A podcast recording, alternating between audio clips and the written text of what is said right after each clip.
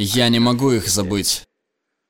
Их звали Аслан, Алек, Андрей, Фернандо, Фред, Галина, Гёниэлд, Ганс, Ингенборг, Матти, Наталья, Нэнси, Шерил, Усман, Зарема. И этот список можно продолжить. Для многих их существование, их человеческие качества были низведены до простой статистики, равнодушно охарактеризованной как нарушение безопасности. Для меня они были коллегами, принадлежавшими к сообществу людей, оказавших гуманитарную помощь, пытавшихся немного облегчить жизнь пострадавших во время Чеченской войны 90-х. Они были медсестрами, логистами, экспертами по жилью, помощниками юристов, переводчиками. И за эту службу они были убиты, их семьи разрушены, а их история почти забыта. Никто так и не был осужден за эти преступления. Я не могу забыть их, они как-то живут во мне, их воспоминания наполняют смыслом каждый мой день, но они продолжают являться мне в темных закоулках моих воспоминаний. Как гуманитарные работники, они сделали выбор быть на стороне пострадавшего, чтобы дать немного поддержки, немного утешения, немного защиты. Но когда защита понадобилась им самим, они ее не получили.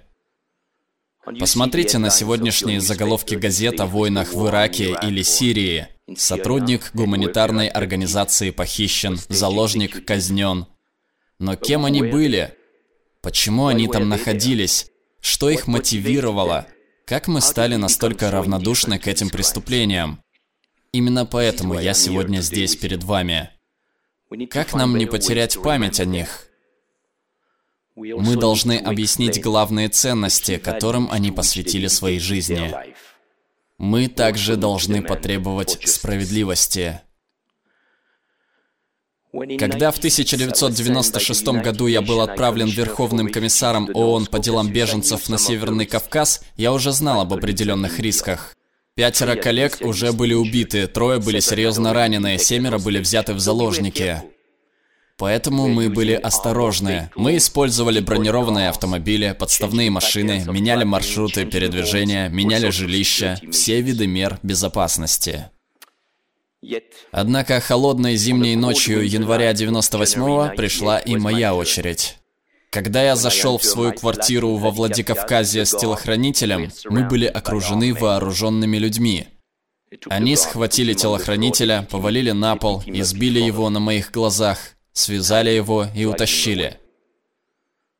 На меня надели наручники, завязали глаза и поставили на колени, в то время как глушитель пистолета был прижат к моей шее. Когда это происходит с тобой, нет времени на раздумья, нет времени для молитв. Мой мозг переключился на автопилот, быстро перематывая всю жизнь назад. Мне потребовались долгие минуты, чтобы понять, что эти люди в масках были там не для того, чтобы меня убить, а просто кто-то где-то приказал меня похитить. В тот день я стал утрачивать человеческое достоинство. Я стал просто товаром. Обычно я не говорю об этом, но я хочу рассказать вам о некоторых из этих 317 дней в плену. Меня держали в подвале в полной темноте по 23 часа и 45 минут каждый день, а затем обычно приходили два охранника. Они приносили большой кусок хлеба, тарелку супа и свечу. Эта свеча горела 15 минут. 15 минут драгоценного света, и после они уносили ее с собой, а я возвращался в темноту. Я был привязан к кровати металлическим кабелем. Я мог сделать только четыре маленьких шага. Я всегда мечтал о пятом. Не было ни телевизора, ни радио, ни газет, никого, с кем можно было бы поговорить. У меня не было ни полотенца, ни мыла, ни туалетной бумаги, только два металлических ведра, одно для воды, одно для отходов. Можете ли вы представить, что имитация казни может быть игрой для охраны, если они садисты, или когда им скучно, или когда они пьяны? Я медленно приближался к сумасшествию. Особенно тяжело описать изоляцию и темноту. Как вы опишете ничто? Нет слов, чтобы описать глубину моего одиночества. Это была тонкая грань между рассудком и помешательством. Иногда в темноте я играл в воображаемые шашки. Я начинал с черных, затем ходил белыми, потом опять черными, пытаясь одурачить другую сторону. Я больше не играю в шашки. Я мучился мыслями о своей семье и о коллеге Эдике, телохранителе. Я не знал, что с ним сталось. Пытаясь не думать, я старался заполнить время, делая все виды физических упражнений на месте. Я пробовал молиться, пробовал все виды игр на запоминание. Но темнота также создает ненормальные мысли и образы. Одна часть твоего мозга хочет, чтобы ты сопротивлялся, кричал, плакал. А другая приказывает тебе заткнуться и просто пережить это. Это постоянный внутренний спор, который некому рассудить. Однажды ко мне пришел охранник, он был очень агрессивен, и сказал мне, «Сегодня ты встанешь на колени и будешь выпрашивать еду». Я был не в настроении, поэтому я оскорбил его. Я оскорбил его мать, его предков. Последствия были умеренными. Он бросил еду в ведро с отходами. На следующий день он пришел с тем же требованием и получил тот же ответ, который имел те же последствия. Четыре дня спустя мое тело охватила невыносимая боль. Я не знал, что голод может причинить такую боль, когда у тебя так мало пищи. Поэтому, когда пришли охранники, я встал на колени. Я умолял дать мне еды. Повиновение было единственным способом дожить до следующей свечи. После похищения я был перевезен из Северной Осетии в Чечню. Три дня медленного путешествия в багажниках разных машин. И после приезда на протяжении 11 дней меня допрашивал парень по имени Руслан. Процесс всегда был один и тот же. Чуть больше света, 45 минут. Он спускался в подвал, просил охранников привязать меня к стулу и включал громкую музыку. После он выкрикивал вопросы. Он кричал. Он бил меня. Я обойдусь без подробностей. Было много вопросов, которые я не понимал, и были вопросы, которые я не хотел понимать. Допрос длился, пока проигрывалась кассета. 15 песен, 45 минут. Я всегда очень ждал последнюю песню. Однажды ночью в этом подвале, я не знаю, что это было, я услышал, как над моей головой плачет ребенок, мальчик, может быть, двух или трех лет. Шаги, замешательство, беготня. Когда Руслан пришел ко мне на следующий день, до того, как он задал свой первый вопрос, я спросил, «Как дела у твоего сына? Он чувствует себя лучше?» Руслан был удивлен. Он был в ярости от того, что охранники могли рассказать некоторые детали о его личной жизни. Я продолжил говорить о том, как НПО поставляют лекарства в местные больницы, которые могли бы помочь его сыну. И мы разговорились об образовании, мы разговаривали о семьях. Он рассказал мне о своих детях, я рассказал ему о своих дочерях. Потом он говорил об оружии, о машинах, о женщинах. И я вынужден был говорить об оружии, о машинах и женщинах. Мы разговаривали до последней песни на кассете. Руслан был самым жестоким человеком в моей жизни. Он больше не прикасался ко мне. Он больше не задавал мне вопросов. Я больше не был просто товаром. Спустя два дня меня перевезли в другое место. Там ко мне подошел охранник, очень близко, что было весьма необычно, и сказал очень тихо, Я хочу поблагодарить тебя за помощь, которую твоя организация оказала моей семье, когда нас переместили в соседний Дагестан. Что я мог на это ответить? Мне было так больно, это было как получить нож в живот. Мне потребовались недели раздумий, чтобы попытаться увязать между собой бывшие у нас веские причины помочь этой семье и тот факт, что он стал наемником. Он был молод и застенчив. Я никогда не видел его лица. Он, вероятно, хотел как лучше. Но за те 15 секунд он заставил меня усомниться во всем, что мы сделали. Во всех принесенных жертвах. Он также заставил меня думать о том, как они воспринимают нас. До этого момента я полагал, что они знают, почему мы здесь и что мы делаем. Совсем не обязательно. Объяснить, почему мы делаем это, не так легко. Даже самым близким. Мы не идеальны, мы не совершенны, мы не войска быстрого реагирования, мы не супергерои, мы не останавливаем войны, мы знаем, что гуманитарная помощь не замена политическому решению. Тем не менее, мы делаем это, потому что даже одна жизнь имеет значение. Иногда это единственное, что вы можете сделать. Помочь одному человеку, одной семье, одной маленькой группе людей. И это имеет значение. Когда происходит цунами, землетрясение или ураган, вы видите, как со всего мира приезжают группы спасателей, которые неделями ищут выживших. Зачем? Никто не задается этим вопросом вопросом. Каждая жизнь имеет значение. Каждая жизнь должна иметь значение. То же касается и нас, когда мы помогаем беженцам, людям, покинувшим дома из-за конфликта, или людям без гражданства. Я знаю многих людей, которые перед лицом невыносимых страданий чувствуют себя беспомощными и останавливаются. Жаль, потому что есть так много способов, которыми люди могут помочь. Мы не останавливаемся на этом чувстве, мы стараемся сделать все, чтобы немного помочь, дать некую защиту, поддержку.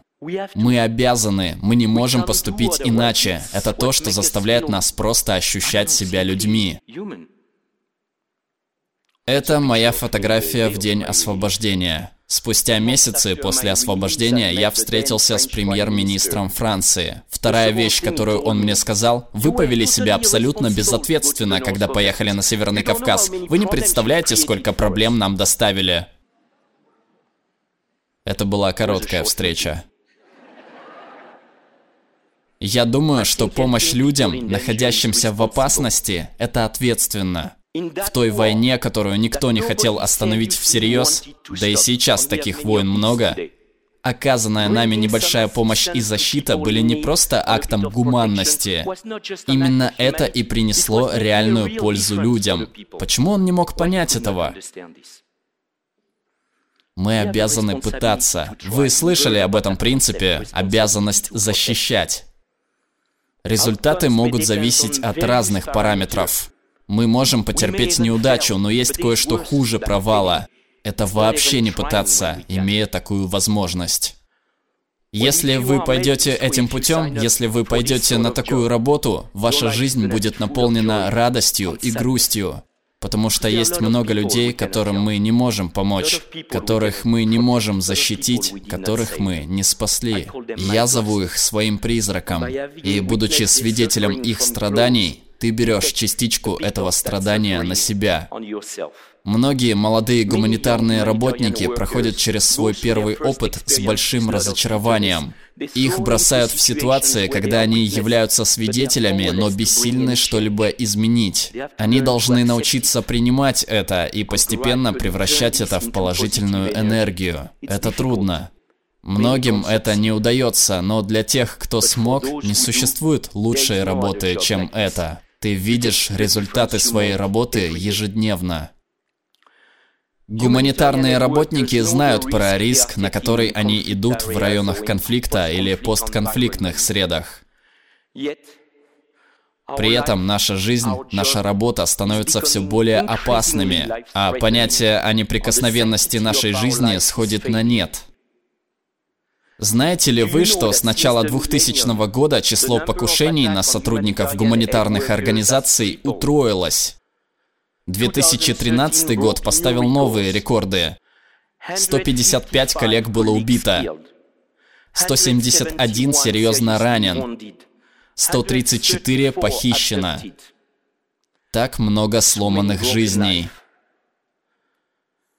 До начала гражданской войны в Сомали в конце 80-х Гуманитарные работники иногда становились жертвами так называемых сопутствующих разрушений, но тогда мы не были целями этих атак. Сейчас это изменилось. Посмотрите на фотографию. Багдад, август 2003 года. 24 сослуживца убито. Прошли те дни, когда синий флаг ООН или Красный Крест автоматически ставили нас под защиту.